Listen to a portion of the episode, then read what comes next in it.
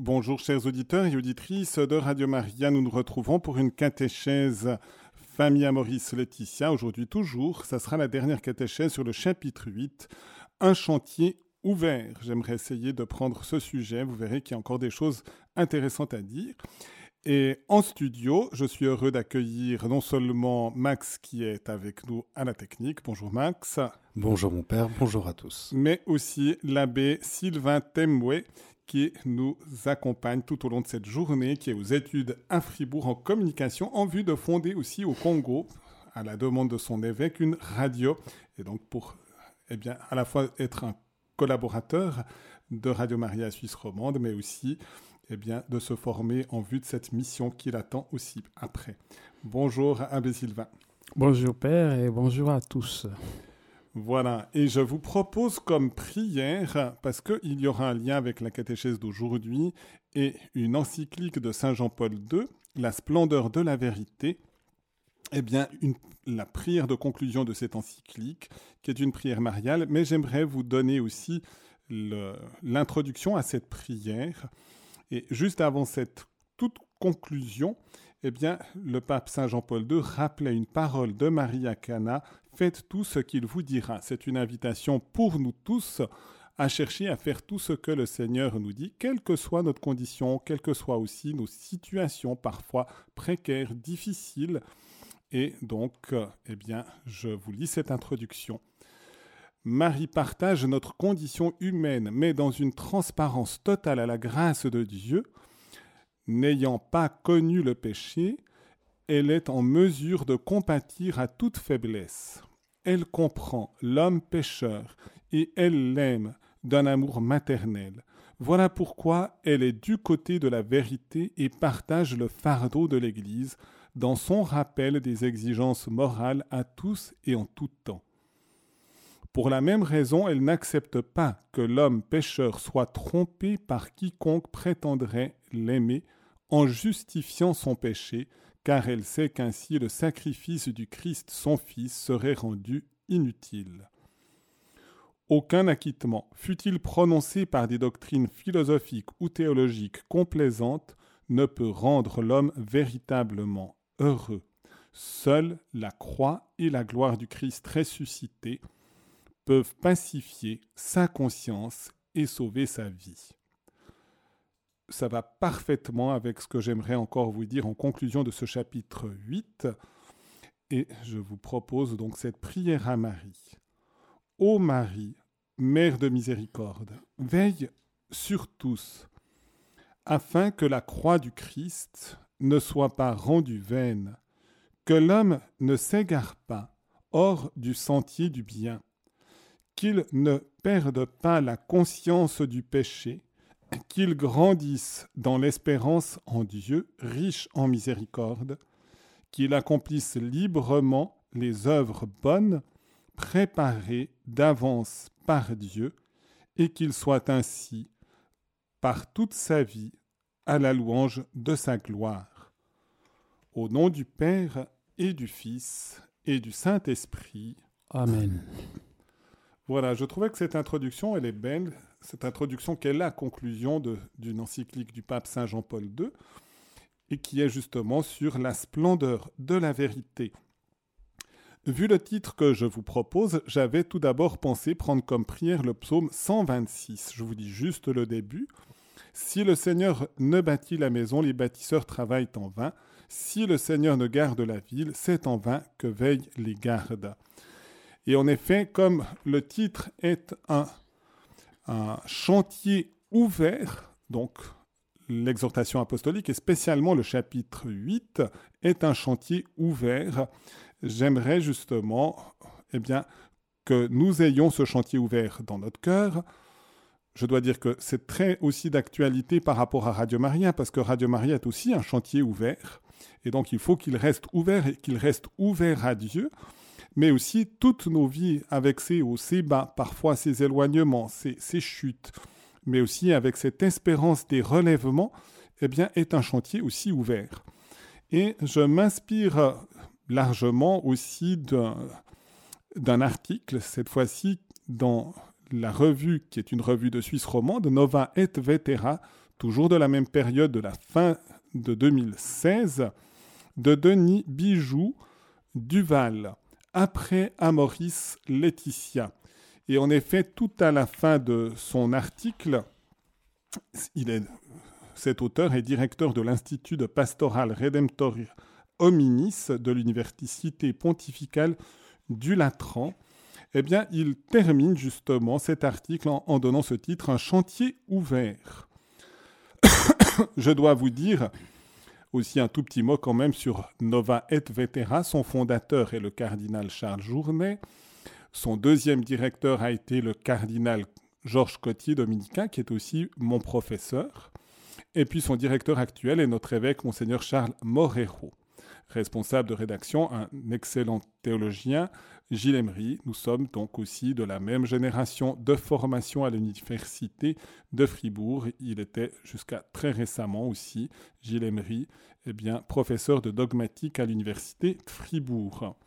Et donc, cet article, Un chantier ouvert, veut justement ouvrir des perspectives et donner aussi une lumière sur ce texte d'Amoris Laetitia et spécialement, il l'appelle ce fameux chapitre 8 de cette exhortation. Et en effet, il se présente, ce chapitre 8, il nous a occupé déjà pour quelques semaines de catéchèse et j'ai voulu aussi aller assez dans le détail d'une certaine manière parce que je voulais aussi exprimer l'amour de l'Église à l'égard de toutes ces situations de périphérie et de situations matrimoniales parfois en marge de l'idéal proposé finalement par Jésus, par l'Évangile, par l'Église. Et donc, la difficulté de, de ce chapitre 8, c'est un édifice en quelque sorte encore à construire c'est le pape lui-même qui nous y invite.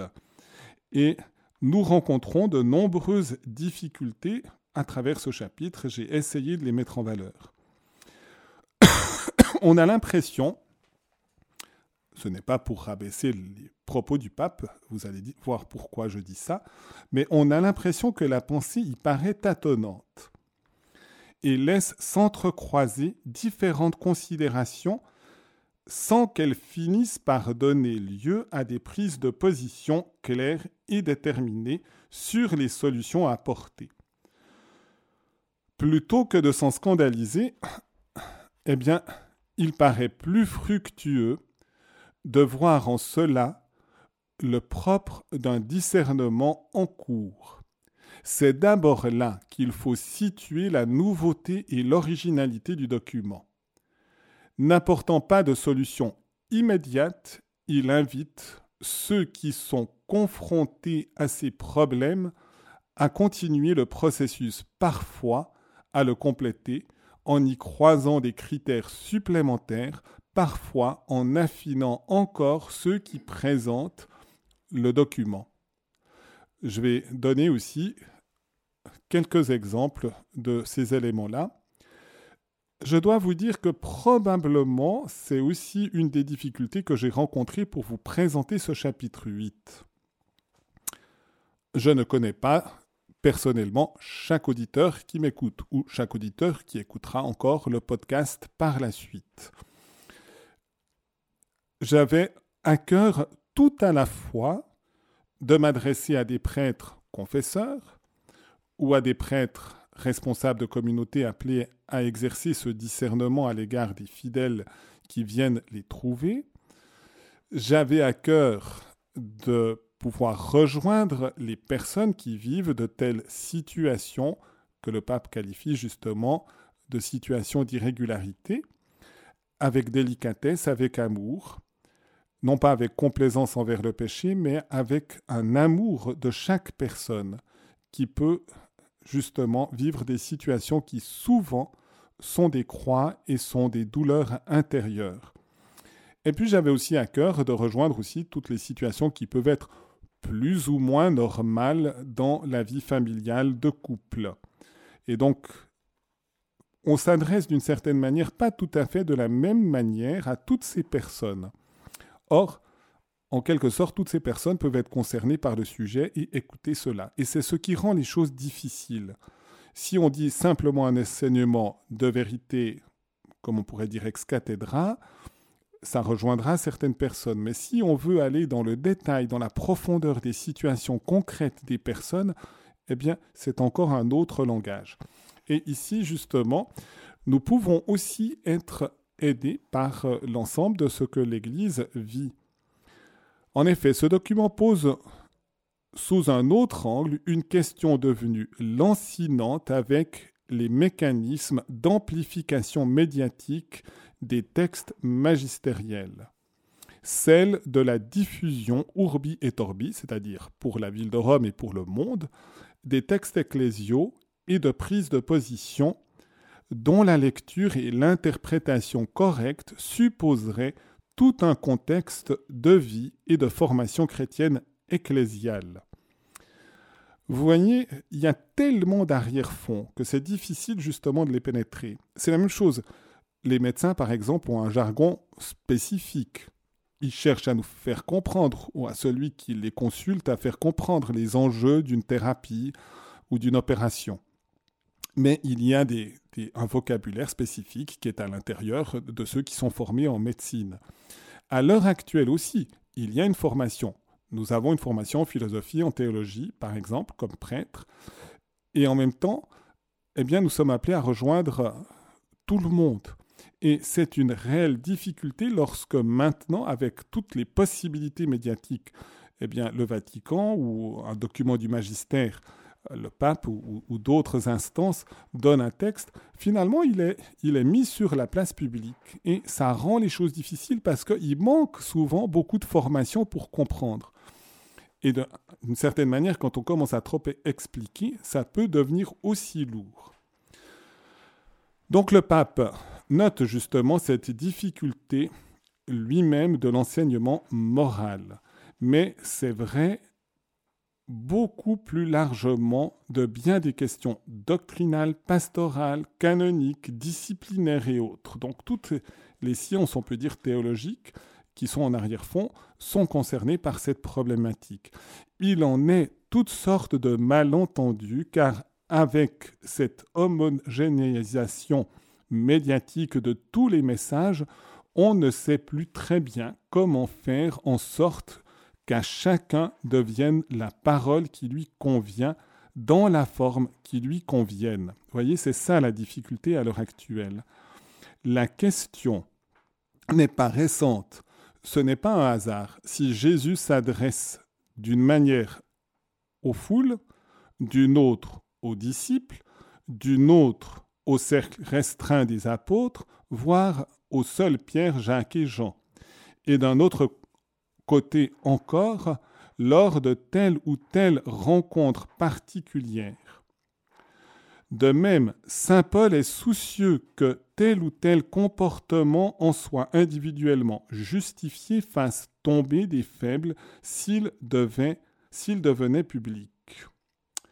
Donc on voit, et c'est la même chose, on ne s'adresse pas à un confesseur ou à quelqu'un qui va accompagner des personnes de la même manière qu'à la personne elle-même, ou justement à un document qui est jeté sur la place publique. Et donc une des difficultés de ce chapitre 8 est celle-ci. Elle pose des questions, mais sous un autre angle que par exemple l'encyclique du pape Jean-Paul II, que j'ai mentionné en introduction, La splendeur de la vérité. Ce n'est pas les mêmes questions ou la même approche qui sont faites ici. Et on se rend compte justement que les questions abordées, quand il s'agit d'amour, de famille, d'affectivité, de sexualité, nous nous trouvons sur un terrain que la morale classique appelle matière grave s'y trouve, j'y reviendrai sur le sens de cette expression, s'y trouve mise en jeu des biens infiniment précieux. Justement, c'est pour ça que c'est grave. Il y, a, une gravité des enjeux. La dignité des personnes en leur corps, en leurs relations, l'éducation des enfants, la vie familiale et sociale, la sainteté des sacrements, puisque c'est un sacrement aussi le mariage. Mais nous sommes aussi sur un terrain d'extrême fragilité subjective où troubles, blessures, faiblesse, sentiment de culpabilité, attente et déception, joie ou souffrance sont parfois immenses. Et en effet, plus les enjeux sont importants, plus eh bien, les souffrances peuvent être grandes. Parce qu'on touche des choses extrêmement importantes. Je vous ai déjà donné cette image pour la relation sexuelle qui doit signifier l'union du Christ et de l'Église, donc le mystère le plus profond, à part la Sainte Trinité de notre foi, eh bien c'est comme un chef-d'œuvre. Si vous faites un tag sur une affiche publicitaire en ville, personne ne dira rien. Si vous faites un tag sur la Pietà de Michel-Ange ou sur une œuvre euh, importante, euh, par exemple encore le, jugement dernier dans la chapelle Sixtine, eh bien, il y aura une réaction forte. Et c'est la raison pour laquelle ces domaines de la famille sont graves parce qu'elles touchent des choses très très importantes et elles signifient dans le plan de Dieu des choses essentielles. Et c'est dans ce sens-là que dès qu'on touche à cela, il y a des enjeux très importants. Et en même temps, nous sommes comme dans, un lieu de grande fragilité parce que depuis le péché originel, c'est des zones aussi qui sont particulièrement blessées. Et donc, nous avons à faire attention à toutes ces choses-là lorsque nous abordons ce chapitre 8. Et c'est pourquoi c'est comme un chantier encore à construire, à développer et à édifier. Un juste accompagnement doit bien sûr tenir compte de la liberté diminuée de nombreuses personnes. Je l'y ai insisté en certains domaines, particulièrement les questions affectives et sexuelles. Il est vrai cependant qu'insister publiquement, je l'ai fait sur la radio, mais sur ce point peut en conduire un certain nombre à se décourager et se déresponsabiliser et à abandonner un combat spirituel dont elles étaient peut-être capables avec l'aide de la grâce et le soutien de l'Église. Il est significatif qu'on ne voit nulle part Jésus excuser les pécheurs au nom de leur responsabilité diminuée.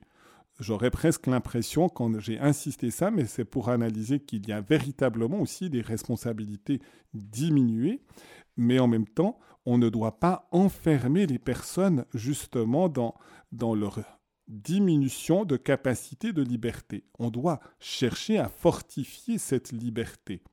Et c'est vrai que dans l'Évangile, on ne voit pas Jésus aller dans ce sens-là, même s'il le sait, même s'il sait que les personnes ont des limites, qu'elles ont des excuses, mais il cherche au contraire à stimuler plutôt qu'à excuser pour justement assainir et permettre de maintenir le cap et la liberté dans une recherche de vérité et dans une recherche de pleine sainteté. Je vous propose déjà une toute petite pause musicale et si vous voulez intervenir aussi en lien avec ce sujet, vous pouvez le faire au numéro 021 313 43 90.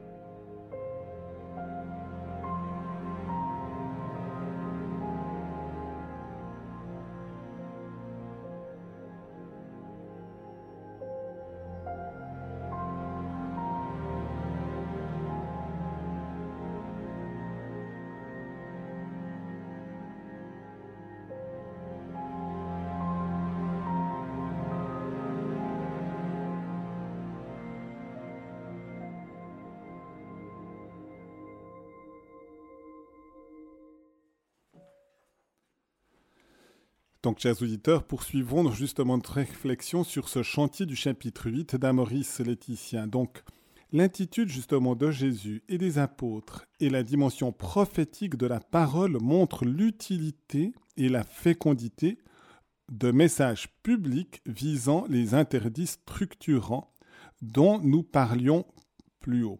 C'est par exemple le sens de l'insistance de Jésus sur l'interdit du remariage après répudiation même au risque de l'incompréhension de son auditoire.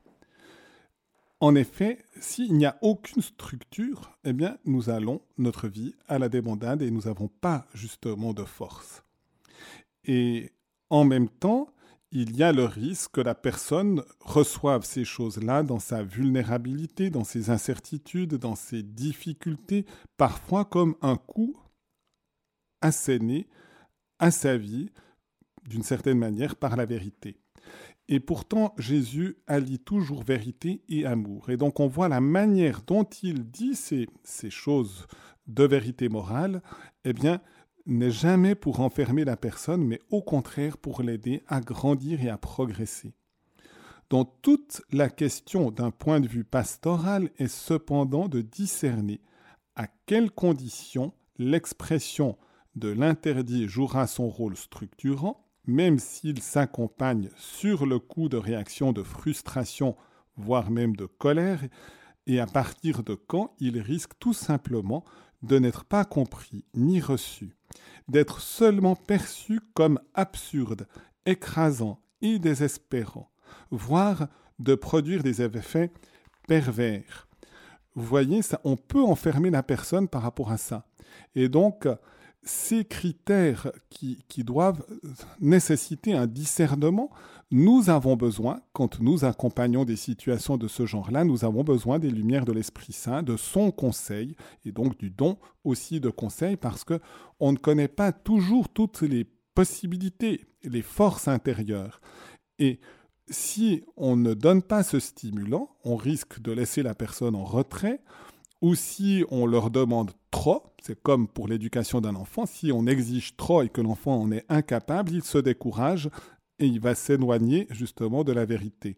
De la même manière, chacun d'entre nous, comme enfants de Dieu, nous avons besoin de cette aide du Seigneur. Et en même temps, on doit manifester et on doit privilégier justement une, une expression de la douceur consolatrice qui était dans le cœur de Jésus lorsqu'il accueillait les pécheurs. Et en même temps, on doit garder aussi cette force prophétique qui dénonce également le péché. C'était un petit peu le, premier point que je voulais mettre en valeur. Passons justement à un deuxième point. L'exhortation appelle en quelque sorte un deuxième justement chantier, celui de l'élaboration de propositions pastorales pour les personnes et les familles en difficulté en vue de leur meilleure intégration dans la vie de l'Église. Le tout à l'aide de critères qui en garantissent la fidélité à l'Évangile, la cohérence pédagogique et sacramentelle et le caractère réaliste incarné dans les situations. Et en effet, si on n'a aucun critère, eh bien, on sera livré à l'arbitraire. Et ce ne sera jamais le bien non plus des personnes, même celles qui sont fragiles. Nous avons besoin de critères et donc on doit trouver ces choses-là aussi dans l'enseignement de l'Église. Sans aboutir à une conclusion définitive, le pape fait émerger à cet égard certaines questions importantes la première concerne, j'en ai parlé largement hier, la dimension personnelle de la communion eucharistique. Il existe des attitudes et des choix qui ne sont pas compatibles avec la réception fructueuse de l'Eucharistie et qui font encourir le risque de manger, selon l'expression de Saint Paul inspirée par le Saint-Esprit, de manger et de boire sa propre condamnation. On doit donc être attentif à cela une personne justement qui a sur la conscience un péché mortel, qui sait qu'elle a provoqué une rupture d'alliance avec Dieu, ne peut pas exprimer simultanément par la communion cette même alliance puisqu'elle s'en est détournée ou qu'elle s'en est éloignée. Et donc pour la vérité de cet acte de communion, eh bien il est nécessaire de pouvoir vivre la réconciliation et d'être rejoint par la miséricorde de Dieu qui pénètre et qui va changer notre cœur. En même temps, le pape soulignait l'évaluation de l'aspect subjectif d'une personne et que justement ces personnes peuvent avoir des diminutions de la responsabilité morale en raison du contexte culturel, social, de certaines fragilités aussi qu'on peut avoir par l'éducation. Et donc, dans ce sens-là, on doit aussi être attentif à cela. Mais on ne doit pas aller non plus trop vite. Si tout d'un coup on, laisse tomber l'exigence prophétique aussi de la parole de Dieu par rapport à ces personnes, on risque justement de les enfermer et finalement d'avoir derrière comme un mépris à leur égard. Et on n'est pas non plus toujours conscient des enjeux que ça peut provoquer sur les autres. On pourrait dire je l'accueille, je lui propose et je suis bien vu d'une certaine manière. Mais quel effet peut avoir sur la personne elle-même le fait qu'on l'estime non responsable de ses actes? Vous voyez aussi le danger par rapport à ces questions. Et on a justement un risque pour cela. Donc le pape met en relief que l'Eucharistie n'est pas la récompense des purs, on n'a pas besoin d'attendre la sainteté parfaite pour communier, puisque en même temps elle nous la donne. Mais en même temps, eh bien, nous devons être attentifs à la vérité aussi de ce geste que nous posons. Ce n'est pas un don mineur, c'est le don le plus excellent qui est présent dans l'Eucharistie. Le Christ se donne et veut véritablement une union avec nous qui ne soit pas une union simplement corporelle, mais qui engage tout notre être, et donc notre intérieur, nos choix, notre vie. Et c'est pourquoi, eh bien, si le Seigneur s'offre à nous, il nous demande aussi de nous offrir, encore une l'expression de Saint Paul, d'offrir nos corps en sacrifice vivant et saint capable de plaire à Dieu. Et pour cela, de ne plus conformer aussi notre vie à l'esprit du monde ou à l'esprit mondain. Nous avons donc à être attentifs à la vérité aussi dans la manière dont nous vivons les sacrements. Dans ce sens, le sacrement du mariage est intérieurement habité par une signification eucharistique et l'eucharistique par une signification nuptiale. J'ai essayé de l'exprimer dans la catéchèse d'hier. Comme uni au corps du Christ n'est donc pas simplement satisfaire un désir ou un besoin personnel, c'est aussi vivre sincèrement dans notre intériorité ce don que nous pouvons faire au Seigneur en lien avec toute l'Église. C'est poser un acte qui regarde son corps personnel à Jésus, mais aussi le corps qu'il construit, qu'il édifie, qui est le corps de l'Église. Et donc, tout ce qui concerne les sacrements, eh bien, constitue pour nous une relation à toute l'Église et au Christ qui en est la tête. C'est la raison pour laquelle dans ces situations, on peut comprendre un lien, on pourrait dire un peu comme les catéchumènes qui progressent sur le chemin, ne communient pas avant d'avoir été, par exemple, baptisés dans la veillée pascale, confirmés, et c'est à ce moment-là qu'ils communieront. Pourtant, ils vivent des étapes qui ouvrent leur cœur et qui vont les aider.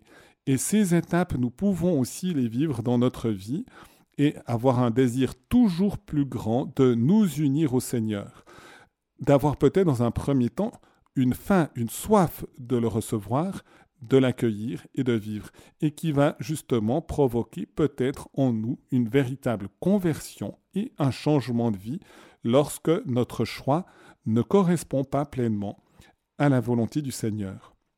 C'est la raison aussi pour laquelle le pape avait mentionner cette notion de, de scandale, qui n'est pas ce qu'on appelle habituellement les scandales aujourd'hui. Mais le scandale a une signification précise dans l'Évangile. Il concerne des actes publics, visibles, qui pourrait blesser les plus fragiles et les conduire à la chute. En posant un acte, le danger, c'est que l'autre commette lui-même un péché. Et donc, pensons à la parole de Jésus sur celui qui scandalise un seul de ses petits. C'est Matthieu 18. Ou encore à celle de Paul sur la science qui cause la perte du faible, du frère, pour, pour qui le Christ est mort. C'est 1 Corinthiens 8. Ainsi, un curé pourrait se croire plein de miséricorde parce qu'il a accédé à la demande d'une personne divorcée remariée de recevoir la communion.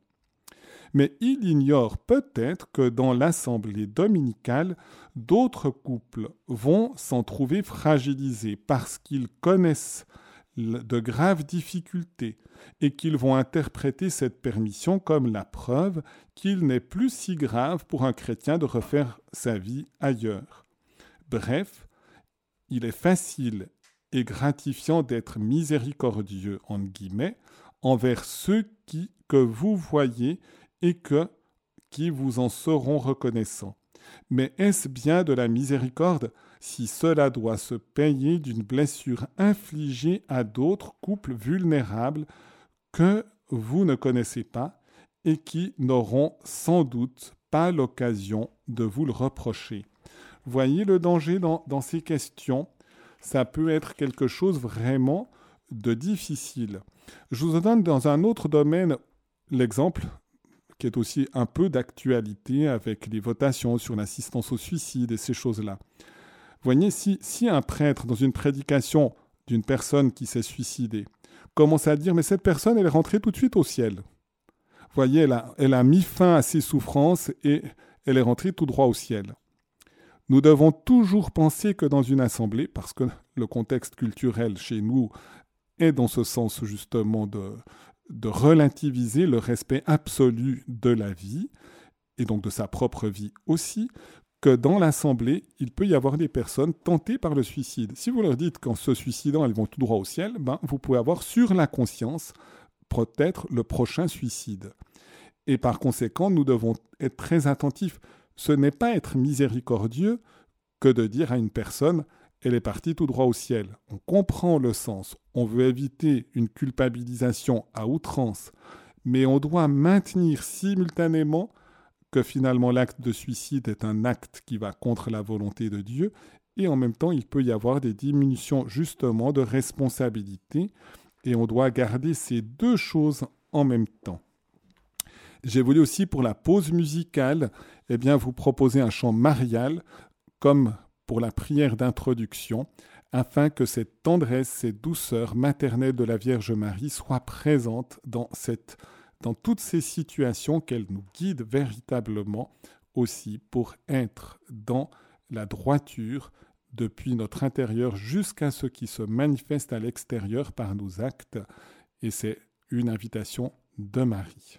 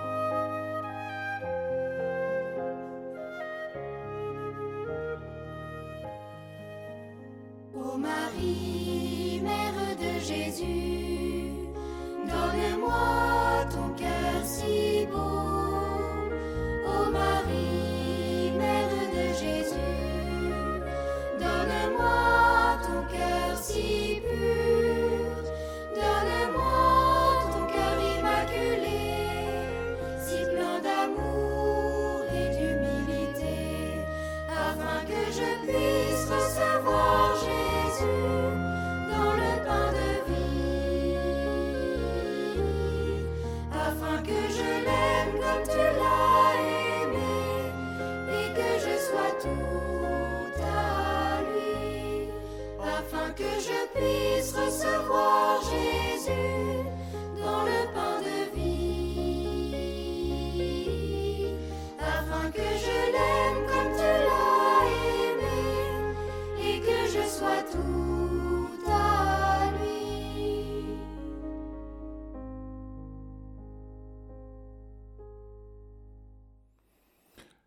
Chers auditeurs auditrices de Radio Maria, le troisième point que j'aimerais mentionner ici, c'est le lien justement avec euh, l'encyclique du pape Saint Jean-Paul II, Veritatis Splendor. J'aimerais peut-être dans un tout premier temps, eh bien, vous, vous brièvement vous la présenter. Dans l'édition que j'ai, on a une présentation et je vous, je vous lis juste la présentation générale, puis après je vous dirai juste un titre ou l'autre. Il est toujours et en toutes circonstances possible de faire le bien. Personne, sans exception, n'est jamais condamné à faire le mal. Ces deux joyaux de l'espérance chrétienne donnent le ton de ce texte de Jean-Paul II, attendu depuis longtemps. Donc c'était au moment où elle est sortie. Ça fait déjà bientôt 20 ans.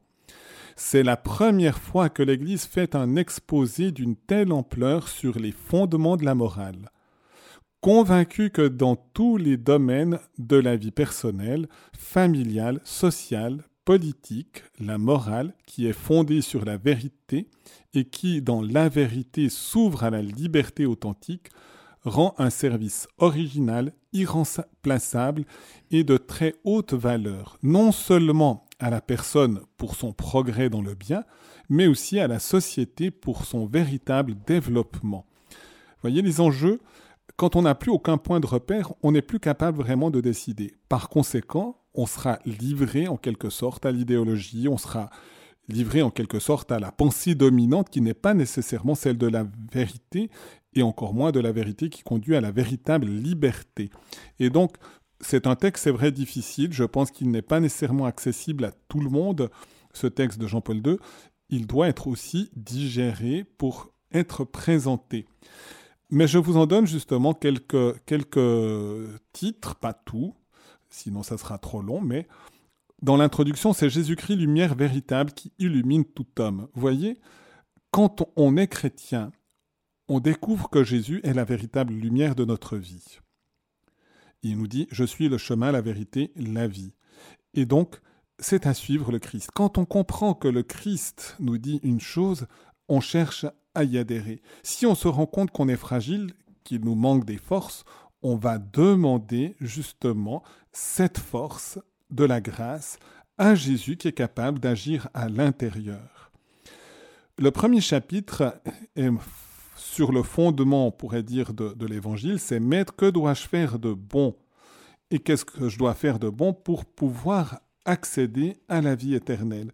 Ça sera donc le sens du bon, l'observance des commandements, dira Jésus, mais encore d'aller plus loin pour suivre vraiment les impulsions intérieures du Saint-Esprit et pouvoir vraiment suivre le Christ en toutes circonstances. Ça va impliquer de ne pas se modeler sur le monde présent, puisque le monde est marqué aussi par le mystère d'iniquité et le péché. Et donc, il y aura un lien entre liberté et loi il y aura aussi une relation entre notre conscience personnelle et la vérité.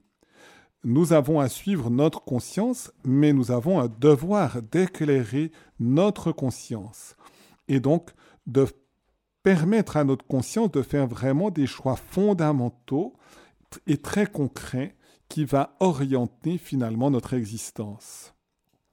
Et d'une certaine manière, c'est l'espérance que nous pouvons mettre dans la croix. Et en effet, Saint Paul pouvait dire pour que ne soit pas réduite à néant la croix du Christ. Et donc, lorsqu'on est dans cette communion avec Jésus, on peut aller jusqu'à la croix et en même temps une miséricorde que Jésus a du reste prononcée sur la croix. Père, pardonne-leur, ils ne savent pas ce qu'ils font, pour que véritablement notre vie change, soit vraiment renouvelée de l'intérieur. Donc, ces deux approches différentes, mais je rappelle l'importance que le magistère de l'Église ne se contredit pas, puisque, en quelque sorte, le Saint-Esprit assiste d'une manière toute spéciale le magistère de l'Église. Et par conséquent, nous devons lire ce chapitre 8 à la lumière de Veritatis Splendor et nous pouvons aussi avoir des lumières de ce chapitre 8 et de l'ensemble de l'exhortation apostolique à Maurice Laetitia pour mieux comprendre concrètement aussi l'encyclique du pape Saint Jean-Paul II. Il est vrai que cette, cette encyclique était adressée justement à un autre public que celui de l'exhortation, puisque spécifiquement, même si tout le monde pouvait le lire, mais comme je vous ai dit, ce n'est pas une encyclique toute simple, il était en priorité adressé aux évêques sur des questions fondamentales de l'enseignement moral de l'Église. Le présent document, donc, à Maurice Laetitia, se tourne vers tous les membres de l'Église et se présente comme un document pastoral. Il est donc normal que les langages ne soient pas les mêmes et que l'on ne puisse pas les opposer simplement terme à terme. Pourtant, on ne peut pas non plus faire comme s'ils n'avaient rien à voir l'un avec l'autre. C'est une même pensée qui va les traverser. Il s'agit dans les deux cas de questions de discernement théologique, de théologico-pratique, concernant en théologie morale l'agir personnel chrétien et en théologie pastorale l'agir ecclésial. Or, il ne s'agit pas d'actions séparées, mais bien souvent des mêmes actions prises dans des perspectives différentes. L'agir personnel pose des questions ecclésiales et pastorales, tout comme l'agir ecclésial pose des questions morales, et à terme, il ne saurait être sous deux volontés de Dieu incompatibles, puisque la volonté de Dieu est une. Donc l'une morale, l'autre pastorale qui s'opposerait. En outre, il se pose dans les deux cas des questions semblables, en particulier sur le rapport entre principe de l'agir, critères de discernement et situation concrète.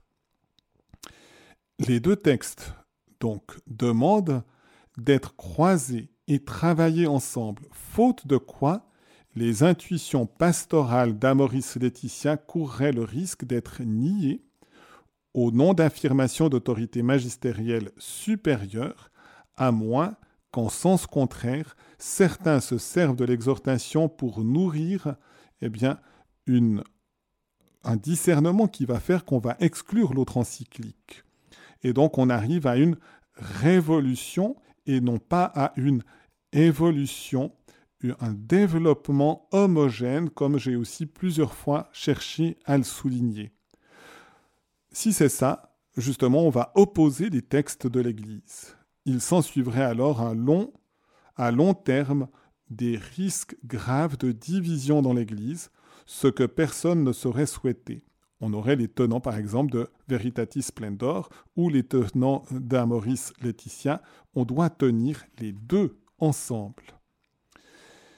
Et en effet, dans Veritatis Splendor, la loi divine elle-même, éternelle, objective et universelle, est affirmée, tant dans sa dimension de la nature, la loi naturelle, que dans sa dimension surnaturelle. C'est des normes extérieures, mais des normes extérieures qui sont appelées à être intégrées à l'intérieur de notre cœur, parce que justement, c'est une loi intérieure voulue par Dieu. C'est la raison pour laquelle on affirme qu'il existe des actes intrinsèquement mauvais que l'on ne doit jamais faire, non seulement parce que Dieu les a interdits dans sa parole, mais parce que les ayant inscrits dans notre cœur et dans notre chair d'homme, ce sont des actes par lesquels l'autorité, l'homme s'autodétruit, lèse sa dignité intérieure et celle d'autrui. Je vous donne juste un tout petit exemple. Euh, si vous êtes un jardinier, puis que vous voulez offrir une fleur pour décorer une église, puis du oh mais la tige est trop courte et vous tirez sur la tige. Eh bien si vous tirez sur la tige, la seule chose que vous obtiendrez, c'est de casser la fleur. Vous devez au contraire l'arroser, lui donner peut-être plus de soleil, plus de chaleur, et elle poussera peut-être un peu plus vite, mais vous devez respecter la nature. Or, justement, le péché ne respecte pas notre nature, la nature de notre cœur en profondeur, et donc nous casse d'une certaine manière, casse notre cœur. Et quand Dieu nous donne des indications dans sa parole, des commandements, et que l'Église les explicite pour que nous y soyons fidèles, c'est véritablement pour notre bien. Ce que dit du reste le pape François du rapport entre normes générales et cas particuliers ne peut donc s'entendre que de certaines dispositions de droit ecclésiastique positif. Par exemple, on a changé, je vous donne cet exemple, pour la communion eucharistique, on devait jeûner depuis minuit, ou maintenant on donne une heure. C'est des choses qui peuvent changer dans ces choses-là. Mais on ne peut pas dire que tout d'un coup la norme que l'adultère était vrai à l'époque, mais plus maintenant qu'on peut commettre l'adultère et ça n'a aucune conséquence dans notre cœur. Vous voyez, les enjeux qui sont là sont vraiment aussi des enjeux très importants sans pour autant négliger cette diminution aussi de la responsabilité et donc de la liberté, mais qui est appelée à être fortifiée. Un acte que Jésus désigne vigoureusement comme un adultère ne peut jamais devenir, au nom de telle ou telle circonstance, ce qu'un chrétien serait fondé à faire pour sauvegarder d'autres biens, comme la fidélité d'un couple illégitime ou même l'éducation, par exemple, d'enfants. On doit chercher à tenir tous les ensembles qui nous sont donnés pour rejoindre intégralement la pensée de Jésus qui est la vérité qui rend libre. Dire cela ne signifie pas que l'on opprime cruellement des chrétiens qui, dans des circonstances difficiles, cherchent du moins à faire au mieux. C'est les protéger de voies sans issue, c'est les protéger de l'arbitraire du monde et donc de les accompagner en les soutenant et en les soutenant par toute une dimension communautaire d'aide et qui va pouvoir leur permettre vraiment de grandir et de garder vraiment la perspective de la sainteté. Eh bien, nous sommes arrivés à la fin de ce chapitre 8 d'Amoris Laetitia. J'espère que j'aurai pu apporter quelques lumières et vous aider vraiment à découvrir ce, ce chapitre 8 et à le lire correctement dans l'esprit de l'Église. Merci beaucoup, Abbé Jean-Pascal, pour euh, cette catéchèse qui, à mon avis, rejoint vraiment le quotidien euh, c'est que nous vivons euh, dans nos sociétés actuellement euh, des personnes qui sont victimes d'une injustice, qui n'ont pas des moyens de vivre, de survie, qui n'ont pas de logement, ainsi de suite. J'ai une petite question en rapport avec la responsabilité diminuée. Je vous entends dire clairement qu'il ne faut pas, à la lumière de ce que dit Jésus, enfermer les personnes dans leurs fautes. Donc, n'est pas chercher à stigmatiser ou identifier les personnes par rapport aux péchés ou aux fautes qu'ils commettent. C'est justement euh, une ouverture sur la miséricorde de Dieu, de donner la chance à des personnes de se convertir, de se repentir pour euh, repartir à nouveau. Et par rapport maintenant à ce que dit Jésus à la femme adultère ou à d'autres pécheurs quand il dit va et désormais ne pêche plus. Est-ce que vous n'avez pas l'impression que aujourd'hui, c'est clair, c'est plus ou moins clair que Jésus veut euh, nous mettre, veut mettre chacun devant ses responsabilités et que cette conversion soit vraiment effective, que ça ne soit pas un jeu de ping-pong de dire, bon, euh, même si je pêche, on me pardonnera, je reviendrai sur les mêmes péchés, on me pardonnera encore. Alors, sans aucun doute, Dieu peut pardonner 36 000 fois, même si on rechute. Jésus dit du reste aussi à Pierre, si quelqu'un m'a offensé sept fois, combien de fois je lui pardonnerai Et puis lui dit, pas sept fois, mais 70 fois sept fois, c'est-à-dire toujours. Après, il faut une sincérité aussi dans la conversion. Donc si on n'a pas le désir d'une conversion, on s'ouvre pas véritablement à la miséricorde divine. La miséricorde divine va susciter cette conversion et une volonté finalement de changer. Non pas peut-être en s'appuyant sur ses propres forces, qui peuvent être justement en situation de fragilité, mais en s'appuyant sur la force de Dieu. Je, conclurai peut-être juste à travers cet aspect-là de, la, de la cananéenne qui vient demander de guérir sa fille. Et puis Jésus semble d'abord repousser la demande de la cananéenne, mais en réalité, à l'intérieur de son cœur, il agit pour que elle développe sa persévérance pour recevoir plus pleinement ce que Jésus va lui donner. Et d'une certaine manière, dans notre vie, même dans les situations de fragilité, persévérons de demander à Jésus qu'il nous aide à surmonter peut-être nos propres enfermements aussi dans le péché. Nous sommes tous confrontés à cela pour nous ouvrir vraiment à cette splendeur de la vérité qui est aussi miséricorde. Merci beaucoup.